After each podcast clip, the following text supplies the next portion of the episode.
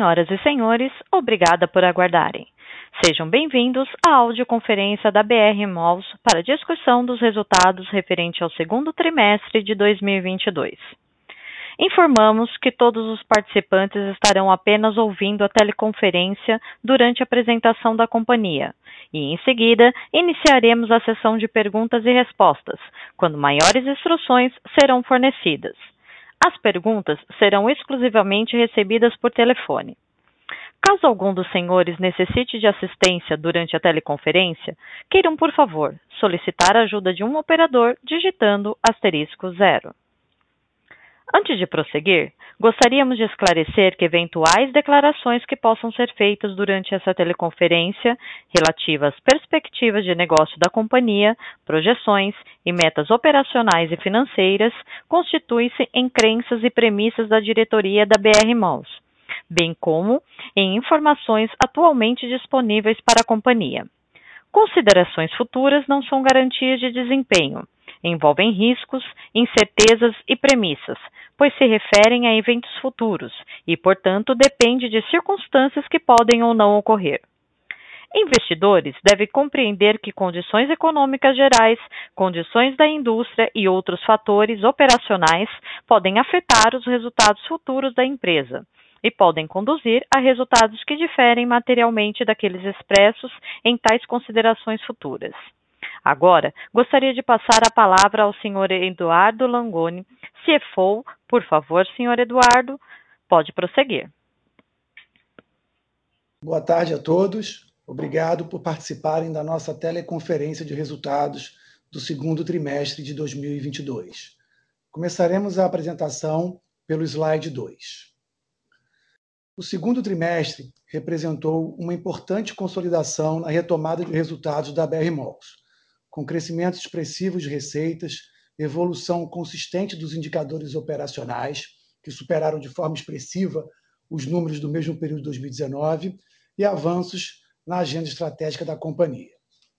Essa curva ascendente de performance foi impulsionada pelo indicador de vendas totais, que encerrou o segundo trimestre de 2022 com crescimento de mais 18,8% versus o mesmo período de 2019. As prévias do mês de julho continuaram apontando para uma performance de crescimento com resultado de mais 16,5% frente ao mesmo período de 2019, 0,9 pontos percentuais acima do resultado do mês de junho. Neste trimestre, observamos também uma melhora na saúde dos lojistas e o custo de ocupação retornando aos patamares históricos de 10,6%. Esse contexto permitiu um forte trabalho de recuperação de crédito, que nos trouxe resultados recordes para o período, com uma inadimplência líquida de menos 1,4% e um resultado de PDD de 6,9 milhões positivo. A resiliência da taxa de ocupação dentro do patamar de 97% há quatro trimestres reforça o poder da estratégia comercial adotada de fortalecer a atratividade dos nossos ativos através de uma forte ocupação com qualificação do mix. Essa performance operacional reforça a nossa confiança na aceleração do crescimento orgânico da companhia para os próximos períodos. A recuperação das vendas, somado ao forte patamar de ocupação dos nossos shoppings, deram espaço para o crescimento orgânico dos nossos ativos. No slide 3, apresentamos o crescimento de aluguel mínimo, ex-linearização e líquido de descontos, que atingiu um expressivo número de 26,7% no trimestre, impulsionando também o NOI ex-linearização, que chegou a um crescimento de 27,9% versus o segundo trimestre de 2019, com uma excelente margem de 89,7%. Em EBITDA, atingimos o valor de 328,5 milhões de reais, crescimento de 53,7% em relação ao mesmo período de 2019, registrando uma margem de 92,2%, incluindo o ganho, o ganho de capital da venda do Uberlândia, operação que foi consumada neste trimestre. O FFO no período atingiu 183,6 milhões. apesar de ainda impactado pelo aumento da despesa financeira dada a alta da taxa de juros, mostrou um crescimento de 25,3 pontos percentuais quando comparado ao segundo trimestre de 2021. No slide 4, detalhamos o indicador de alavancagem da companhia. No segundo trimestre, efetivamos a venda da participação de 30% no Center Shopping Uberlândia pelo valor de 307 milhões reais, que representa um cap rate 2022 de 6,7%. Os recursos desta venda e a forte geração de caixa operacional possibilitaram a redução da alavancagem financeira da companhia, com destaque para o resgate antecipado da nona emissão pública de debêntures perpétuas no valor de 404 milhões reais. No slide 5, falamos sobre a evolução do nosso modelo de negócios, com destaque para o nosso business de mídia, que vem crescendo e ganhando relevância a cada trimestre. Com o objetivo de fortalecer o negócio de mídia, em maio, unificamos as marcas Media Malls e Helloo, que agora passam a oferecer, de forma estratégica, soluções para o mercado publicitário por meio de duas verticais: Home e Shopping. Trata-se de uma das principais avenidas de crescimento da BR Malls, que continua ganhando relevância ao longo do ano. Atingimos, no trimestre, 5,8% da receita bruta proveniente de receitas de mídia, com crescimento de 1,9 pontos percentuais em comparação ao segundo trimestre de 2021. No slide 6, trazemos nosso programa de relacionamento, lançado em agosto de 2020, que continua com crescimento expressivo. No segundo trimestre deste ano, o programa atingiu 420 milhões reais de GMV, que representa a soma das compras capturadas dos nossos membros. Neste trimestre, o programa mostrou sua força em datas importantes do varejo, com a penetração atingindo uma média no trimestre de 25%, mesmo patamar do Natal do ano passado. Apostando em shoppings dominantes além das grandes capitais, ao final do segundo trimestre, fizemos o rollout do programa de relacionamento para o Shopping Catuaí Londrina.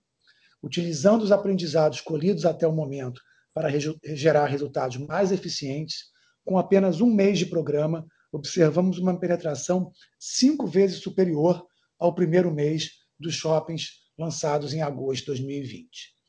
Esses resultados reforçam nossa estratégia de ir direto ao consumidor e ampliam a nossa capacidade de escalar essa iniciativa para demais shoppings do portfólio. Ainda sobre o tema de diferenciação dos nossos ativos, trazemos no slide 7 o retrofit e redevelopment do Shopping Tamboré. No mês de junho, tivemos o primeiro grande marco comemorando a inauguração de uma nova operação da Decathlon. A marca encerrou sua operação na rua para entrar no shopping, demonstrando as atratividades de estar em um centro de compras e experiência completo. O projeto trará também novas operações e opções em entretenimento e gastronomia, incluindo um Taste Lab, projeto proprietário exclusivo da BR Malls, que já conta com grandes marcas confirmadas e que tem sua inauguração programada para o próximo trimestre. Encerramos a nossa apresentação. Eu, Rui e Juliana estamos disponíveis para responder quaisquer perguntas ou dúvidas. Iniciaremos agora a sessão de perguntas e respostas, que poderão ser feitas através das linhas telefônicas. Para fazer uma pergunta, por favor, digitem asterisco um.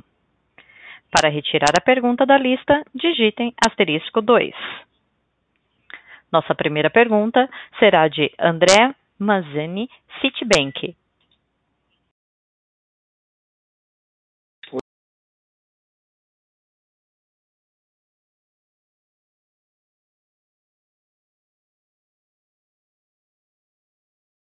Com licença. Aguardamos a reconexão do senhor André. Nossa próxima pergunta será de Gustavo Cambauva, BTG Pactual. Pode prosseguir. Oi, oi, boa tarde a todos. É, eu queria fazer duas perguntas aqui.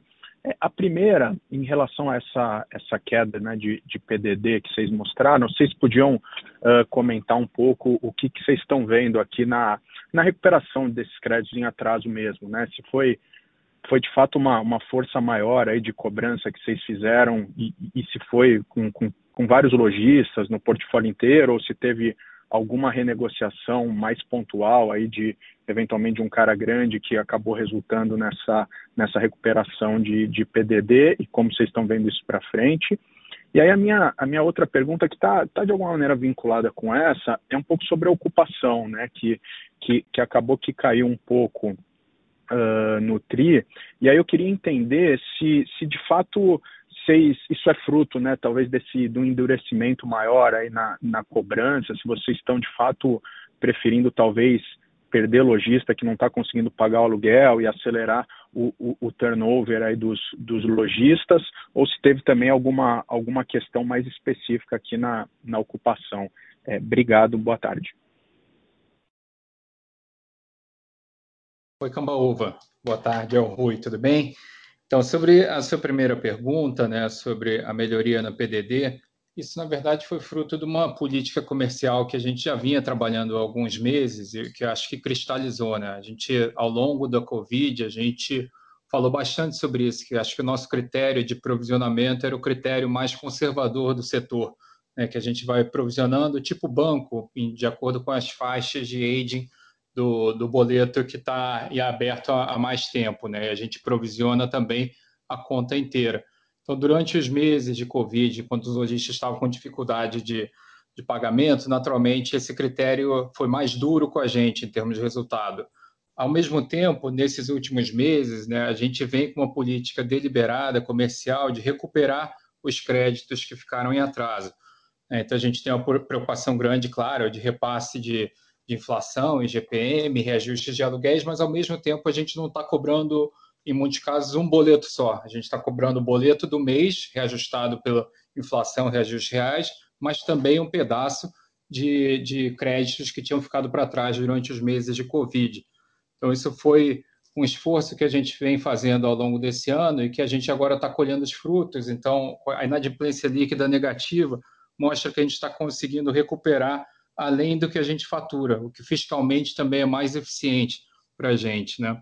E essa recuperação ajuda a gente, porque do ponto de vista contábil, a gente começa a reverter e transita ajudando positivamente. No caso, no trimestre foi próximo de 7 milhões de reais que transitaram positivamente no nosso PNL. Né? É, você, fez, você perguntou também se isso era específico ou se isso era geral. Isso é geral, não é específico de um shopping, não é específico de um segmento, é realmente uma política que a gente está é, aplicando em todos os shoppings, para todos os lojistas, e acho que o time tem conseguido executar muito bem, né, bastante negociação com os lojistas para acomodar isso dentro do fluxo de pagamento deles, mas com bastante efetividade. E para frente, a gente espera continuar mais ou menos nessa toada. A gente entende que, do ponto de vista de geração de caixa para a companhia, é a melhor política né, fiscalmente é mais eficiente, também a gente melhora a geração de caixa líquido para a companhia, então a gente pretende manter a cara que a gente vê para julho é também de uma recuperação líquida e a gente espera conseguir manter isso ao longo do terceiro TRI também. A sua segunda pergunta sobre a taxa de ocupação, né, se teve uma leve piora, né, mas a gente está bastante tranquilo quanto a isso. É um patamar próximo de 97%, né, 3% de vacância, quase uma vacância friccional, que a gente acha que é da natureza do nosso negócio também, até por questão de planejamento de mix. Então, a gente vem, sim, é, sendo mais efetivo na cobrança, né? a gente falou sobre PDD, é, e a gente enxerga que um pouco mais de vacância friccional é normal para a natureza do nosso negócio.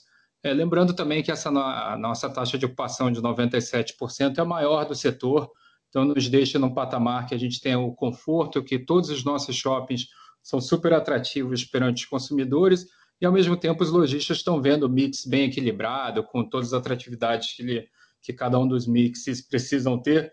Isso dá o conforto tanto do, do ponto de vista de lojista, de querer trazer a marca para os shoppings que estão bem locados, mas também o consumidor, que vai encontrar poucos tapumes, que vai encontrar o mix que eles esperam encontrar nos nossos shoppings. Né? Então, é, olhando para frente, a taxa de ocupação a gente acha que não vai variar muito, o patamar é mais ou menos esse, pode ser um pouquinho para cima, um pouquinho para baixo, mas é, é a gente está onde a gente gostaria de estar tá em termos de mix e de taxa de ocupação. Tá ótimo, Rui. Obrigado. Boa tarde. Obrigado. Boa tarde. Nossa próxima pergunta, André Mazzini, Citibank. Pode prosseguir. Oi, pessoal. Podem me ver agora? Acho que melhorou, né? Sim, então, minha, sim. minha... Show, obrigado. Oi, Rui Langoni, Ju, obrigado pelo call. Minha primeira pergunta é sobre é, Same Store Rent, né? Vocês reportaram Same Store Rent ali por volta de 33%, e até comparando com a Aliança, que, enfim, que vai ser o portfólio combinado aí ano que vem, muito provavelmente, lá foi com 31%. Lá no caso da Aliança, pelo que a gente entende, eles têm muito é, aluguel ainda em PCA, né? Que foi até uma algo que eles trouxeram da, da Sonai. E, e você, como é que é então vocês? Vocês têm muito mais IGP, só para entender quão comparável é o same store rent das duas companhias, se é um mix de, de indexação também, IPCA e IGP, imagino que vocês tenham mais IGP do que eles, então essa é a primeira pergunta. E a segunda pergunta também pensando na companhia combinada, ela vai ter 69 shoppings e a BR Malls no passado já foi maior em números de shoppings, né? Já bateu quase 50, foi vendendo, né, esculpindo o portfólio e hoje em dia é até mais resiliente porque vendeu os shoppings mais, menos dominantes. Na, na, companhia combinada, vocês imaginam um movimento parecido também de, de esculpir e, e, vender alguma coisa que, que não seja core e, e, diminuir o número de shoppings também, como a BR Malls fez nos últimos cinco anos? Obrigado. Oi, Mazinho. Obrigado pelas perguntas. A gente ouviu bem dessa vez. Então, sobre o, Same Store Rent, né, sua pergunta é, a maior parte dos nossos indexadores, eles estão em GPM, tem uma exposição relevante a IPCA, e a resposta é, no nosso portfólio, a maior parte é GPM. A gente tem uma concentração grande, é, e essa é a base que a gente faz os cálculos e os reajustes. Né? As âncoras, às vezes, têm condições específicas, mas, a grosso modo, pode-se dizer que a, o grande indexador é IGPM.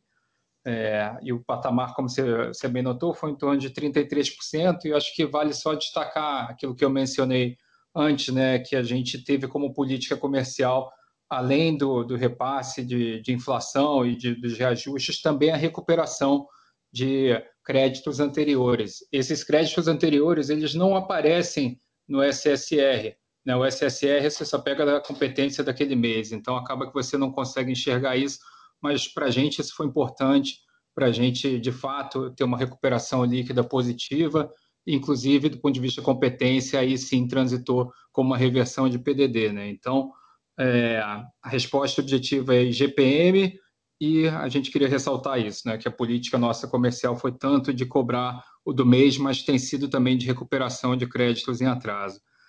Sobre o portfólio combinado, né, a gente não pode falar aqui pela Aliança, é, o que a gente pode falar é a visão nossa de BR Malls e como é que a gente contribui para a discussão. A nossa visão, sim, é de, de, uma qualificação de portfólio. A gente vinha fazendo esse processo de reciclagem de portfólio. Foram é, 15 shoppings que a gente é, alienou nos últimos anos e a gente acha que isso é muito importante. Né? A gente tem certeza que escala faz a diferença no nosso setor e cada vez mais a escala com um portfólio homogêneo ajuda também no próprio planejamento dos lojistas, isso dá uma relevância comercial ainda maior. Então, do nosso ponto de vista de BR a gente entende que é, é, muito importante essa qualificação de portfólio, que é um esforço contínuo. Né?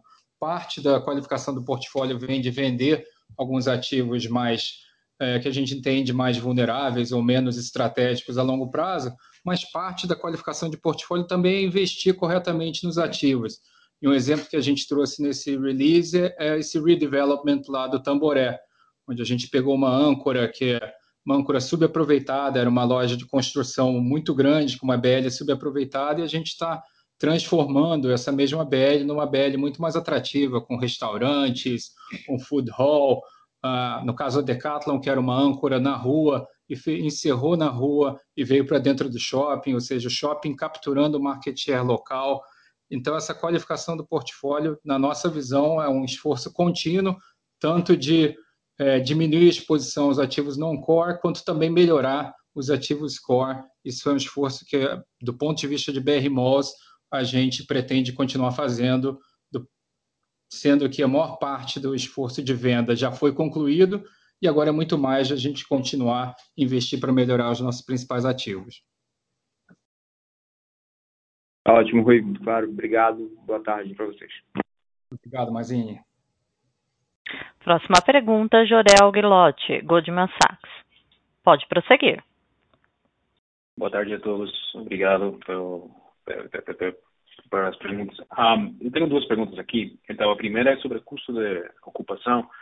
Então, está voltando aqui aos patamares uh, históricos, 10,6%, mas a gente olhando aqui, parece que tem um pouco de desaceleração de vendas é, mês a mês, é, vendo, sei lá, comparando julho contra, contra maio. Então, eu queria saber qual seria o, como vocês pensam o driver de, de, de incremento do aluguel indo para frente. É dizer, vocês enxergam de que tem a possibilidade de que esse custo de ocupação suba um pouco de novo, uh, fique estável, é, enfim, como você está pensando de, de, de, é, esse incremento do aluguel vis-à-vis é, onde as vendas estão indo? E, e a outra pergunta é sobre o same store rent. Eu queria saber quanto representa esse same store rent? É dizer, quando vocês falam que o same store rent subiu 33%, isso, isso representa 70% dos aluguéis, 75%? Obrigado.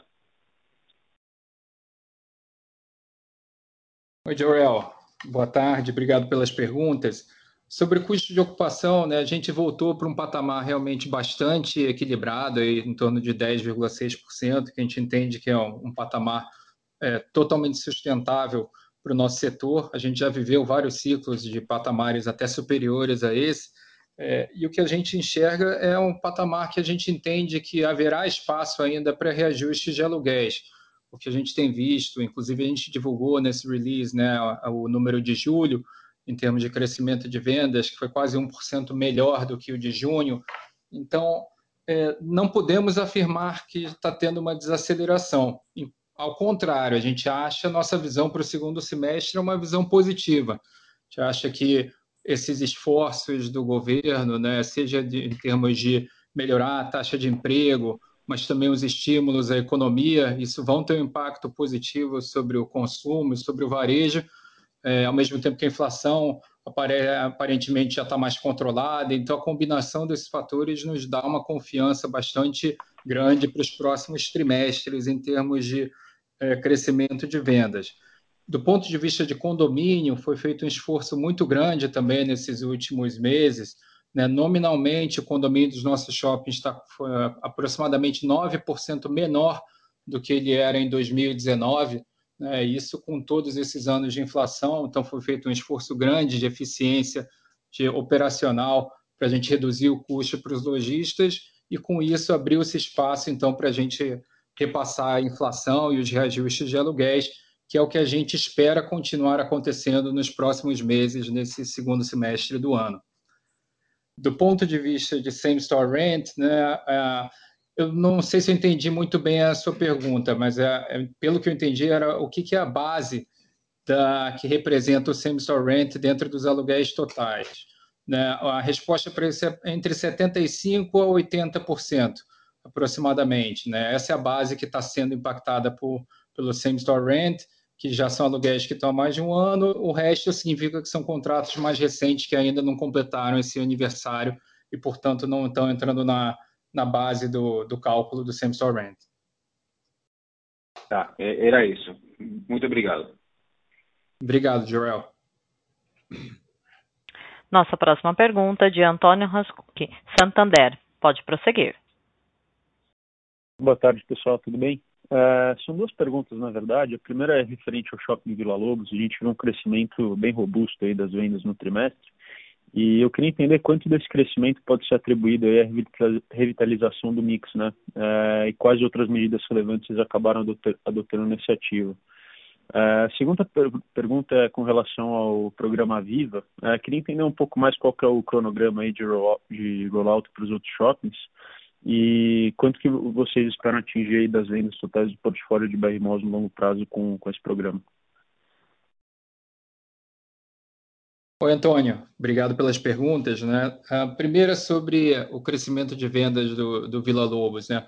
Realmente, a gente, você bem apontou, né? o Vila Lobos foi um dos shoppings destaques em termos de crescimento. É, nesse trimestre, o, o, destaque maior tem sido os shoppings nossos do Centro-Oeste, né? no caso, Estação Cuiabá está maturando super bem, um crescimento de mais de 150% versus é, o segundo TRI de 2019 mas Campo Grande, Goiânia, toda a região está indo super bem, acho que é um destaque. E no, no portfólio de São Paulo, Vila Lobos tem sido um, um, uma recuperação muito positiva, né? E acho que uma boa parte, sim, se refere à, à melhoria que a gente vem fazendo, tanto de mix quanto de retrofit, revitalização do shopping. Então, o mix de restaurantes, o mix de moda, ele melhorou muito nos últimos anos. Né? Durante a Covid também a gente inaugurou um supermercado, um Saint Marché, que ajudou muito em termos de recorrência e ancoragem lá para o shopping. Então, teve é um outro patamar de mix comparado com 2019 e, ao mesmo tempo, a revitalização, que agora já pegou além do estacionamento, muito das áreas internas, né, em termos de guarda-corpo, escadas rolantes, banheiros, é, piso. Então, isso tudo ajuda a, o consumidor a perceber um shopping muito mais moderno, atrativo, não só das marcas, mas da experiência de compra também. Eu acho que isso, sem dúvida, tem ajudado a recuperação e a performance do Vila Lobos. Né? Sobre a sua segunda pergunta, o programa de relacionamento, a gente está bastante satisfeito com a evolução, né, porque a gente entende que isso é uma, é uma evolução do próprio modelo de negócios dos shoppings. Né? Os shoppings, além de fornecerem para os lojistas os pontos de venda, eles cada vez mais ajudarem os lojistas com os dados dos consumidores, com informação mais granular sobre os hábitos, quem eles são, ajudar os lojistas a interagirem com os CPFs certos que eles precisam. Então, é muito importante para a gente ver a, a, maturação desse programa, que a gente vai vendo a base de toda essa informação e a riqueza dessa informação que vai sendo aí sim canalizada para ajudar o lojista a performar mais. Né?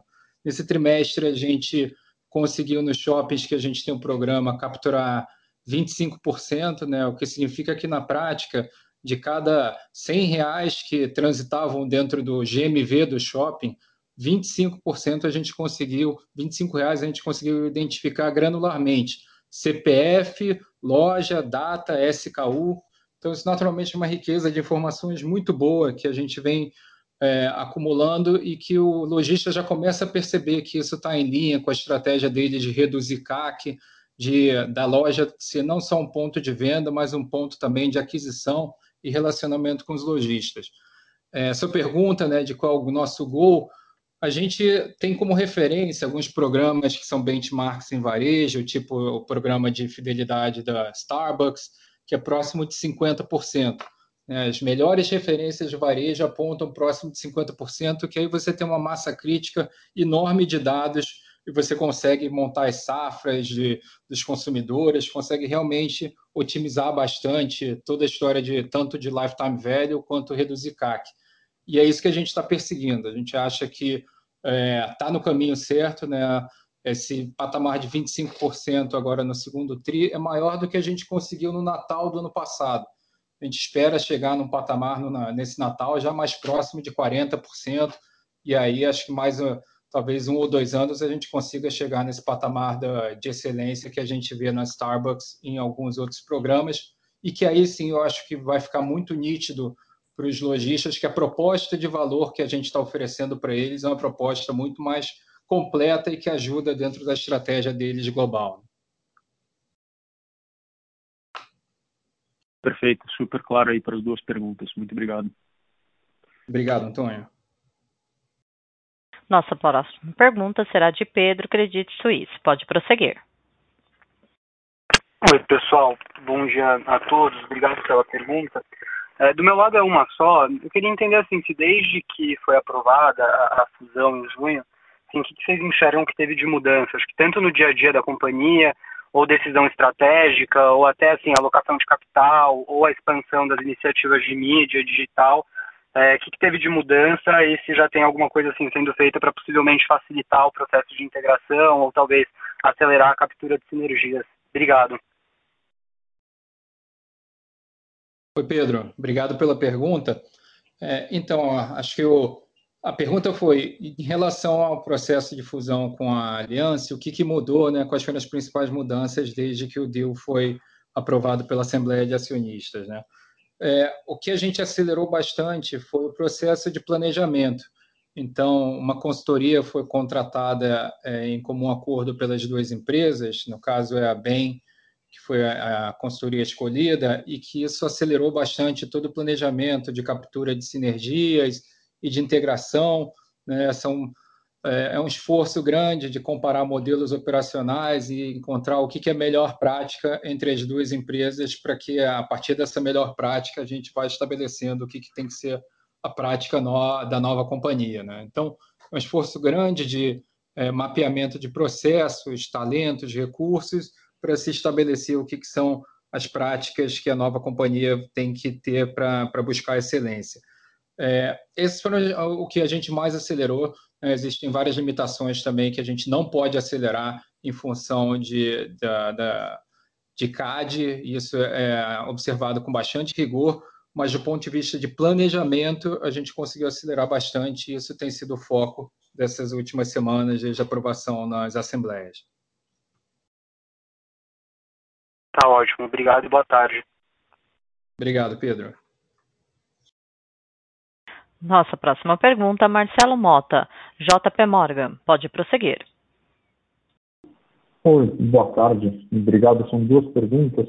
Primeiro, ainda na, nessa questão do, do, da aprovação né, do merge, né, se vocês têm visto é, algum excesso de, de turnover na empresa, enfim, pessoas é, que às vezes né, ficam um pouco ansiosas, né, com esse período de transição acabam saindo, né, existia toda a questão né, da, da verba que foi feita para reter os talentos, enfim, para passar por esse período de transição. Então, só entender aí se você tem sentido aí, somente né, nível gerência, talvez, né, gerência, se sentido um turnover maior que o natural. E a segunda é sobre a questão de moda mídia, né? Vocês comentaram aí do como tem crescido, das vertentes, então entender um pouco aí até final do ano que nível vocês acham que dá para chegar, né? Se, se não falha a memória, vocês tinham falado em talvez representar 20% da receita no longo prazo, como é que vocês estão vendo a aceleração disso aí ao longo do curto e médio prazo? Obrigado. Oi, Mota. Obrigado pelas perguntas. Né? Sobre a primeira questão de turnover de funcionários e colaboradores depois que o, que o deal foi anunciado. Né? É, a gente tem percebido uma preocupação que é natural nesse tipo de processo. Né? Acho que fica todo mundo com é um, é um movimento muito importante dentro das empresas, então é natural que tenha um pouco mais de ansiedade e todo mundo olhando, tentando entender quais serão os impactos que isso vai ter em termos de estruturas. Né? Eu acho que o que, que tem amenizado isso, de um lado, é que acho que os, os méritos do deal, em termos de escala, em termos de benefícios, acho que isso são muito claros e evidentes. É, e o outro é o que você mencionou, o tema de como é que a gente planejou isso e a questão de verba de retenção. É, isso já foi aplicado, tá? Então, dando um pouco mais de cor é, o programa de retenção já foi anunciado para todos os funcionários. Como a gente tinha antecipado aqui, a maior parte é para os funcionários que não são os diretores estatutários, então isso foi direcionado especificamente para ajudar na retenção dos vários níveis da companhia. Então, é, são incentivos de retenção que vão do estagiário à diretoria estatutária. Então, acho que a gente conseguiu um desenho que é bastante amplo e que dá a tranquilidade para todo mundo trabalhar, saber o que, que tem que focar e, ao mesmo tempo, esperar a definição de como é que vão ser as estruturas definitivas. Então, a gente sim observa um pouco mais de aumento de turnover, mas não é nada que a gente é, acha que vai, vai atrapalhar de forma relevante. A gente acha que tem os mecanismos e o programa de retenção tem sido um, de, um desses mecanismos importantes para ajudar na retenção e no controle do turnover. Sobre a questão de, de mall e mídia, né, a aceleração que a gente viu e quais são as perspectivas, é, sem dúvida, isso tem sido uma avenida de crescimento para a gente. A gente já vem falando, conversando sobre isso com vocês nesses últimos anos e deu uma acelerada no ano passado com a aquisição da Hello. Né, e mídia é, tem sido a linha de receita que mais cresce na companhia. Né? Nesse trimestre, comparando com pré-Covid, a gente cresceu mais de 70%. É, então, disparado é a linha de receita que mais tem contribuído e a gente entende que tem um potencial muito grande ainda pela frente. É, nesse trimestre, a gente começou a integração entre a Hello, que é a vertical residencial com a Media Malls, que é a vertical de shoppings, né? Então a gente unificou para ter uma única equipe comercial debaixo do guarda-chuva da, da, do brand Hello, que é, a gente passa a oferecer para os grandes anunciantes e agências uma oferta integrada muito melhor do ponto de vista de captura de jornada. Né? A gente pega o consumidor da casa dele até o momento que ele está comprando dentro do shopping. Então, essa oferta integrada facilita muito o processo de venda e, naturalmente, dá mais relevância para tanto o Hello vertical de edifícios quanto para Hello vertical de shoppings. Né? A gente espera que isso continue a acelerar nos próximos meses, seja porque a gente tem continuado o esforço de ampliar o footprint da Hello, com novos é, empreendimentos, novos edifícios que estão sendo conectados, mas também por ter uma equipe comercial única, isso naturalmente traz mais relevância, mais sinergia.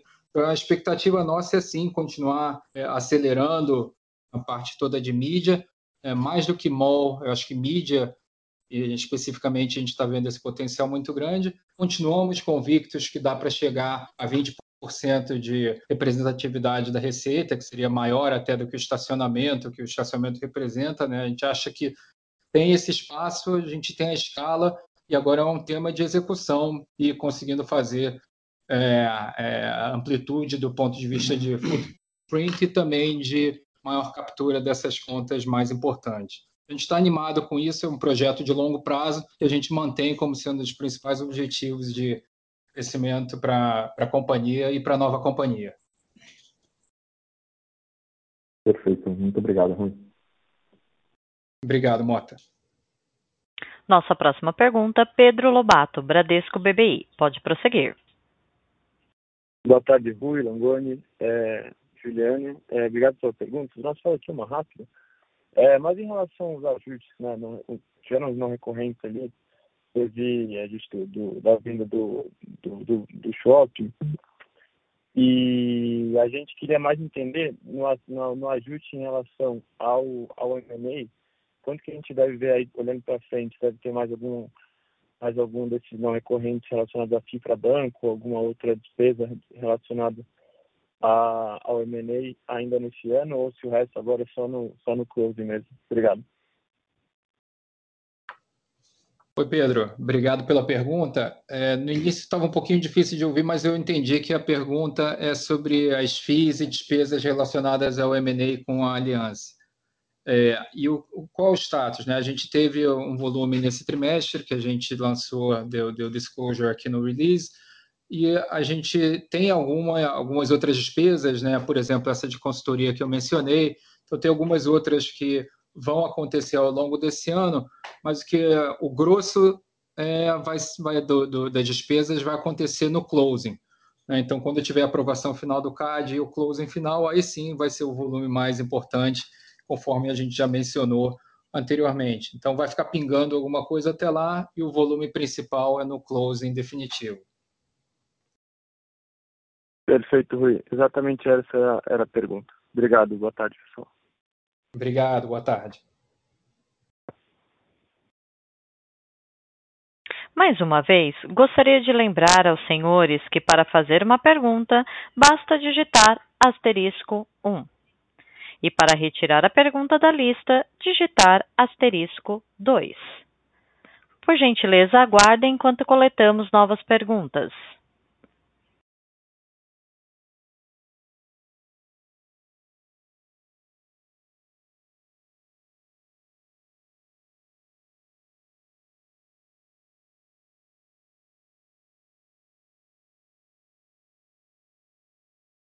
Nossa próxima pergunta é de André Dib, Itaú BBA. Pode prosseguir.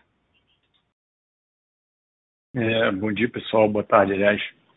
E obrigado pela apresentação e pela pergunta. A minha pergunta aqui é mais em relação a, a, ao nível de vendas de aluguel. Né? Quando a gente olha a evolução das vendas é, totais em relação a 2019, você vê um nível de crescimento ali de, de 19%. E quando você compara isso com, com a mesma base, né, o same store, você vê um nível de venda um pouco mais baixo. Né? E aí, quando você vai olhar o aluguel, é, a, a, a, dinâmica parece inversa. Né? Quando você olha na mesma base, o aluguel cresceu mais do que o aluguel quando você olha a base total. É, eu queria saber se faz sentido a gente, a gente concluir aqui que, que o lojista novo, né, ele está vendendo mais e está é, sendo cobrado um, um, um, aluguel menor. E também entender do lado de vocês como é que vocês veem a diferença aí do, do custo de ocupação entre o lojista mais antigo e o, e o lojista mais novo, né? Se tem uma diferença muito grande ou se vocês veem alguma coisa um pouco mais homogênea nesse sentido. Obrigado. Oi, André. Obrigado pela pergunta. É, na verdade, existe essa diferença sim entre vendas totais e same-store sales, né? Isso vem ao longo, historicamente sempre existiu, né? E às vezes acontece de um trimestre ou outro ela dá ser um pouco diferente, um pouco mais próximo, um pouco mais aberto, né? É, não tem uma razão específica para isso. O que normalmente o que está por detrás disso é que a gente toda vez que a gente está fazendo uma mudança de mix o que normalmente está acontecendo é que são marcas que já não estão performando tão bem, ou seja, estão vendendo abaixo da média, estão sendo substituídas por marcas que são muito mais é, apropriadas para o momento local, para, os consumidores daquele momento. Então, as novas marcas muitas vezes entram vendendo melhor do que as marcas que estão saindo. Né? Isso, quando a gente olha no Same Store Sales, não aparece, mas quando olha no venda total, isso aparece. Muitas vezes também a venda total é maior porque a gente está reduzindo vacância.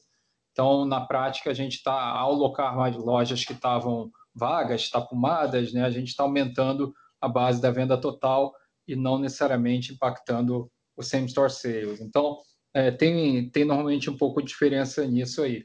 E a diferença em aluguel, normalmente, é porque as marcas novas, quando entram, elas entram com alguns meses de carência é um negócio que é tradicional no, dentro do, do, do, modelo de shoppings, né? Os lojistas, quando eles estão entrando, o capex é alto, existe uma, tanto o capex de obra quanto também a própria mobiliza, mobilização, capital de giro.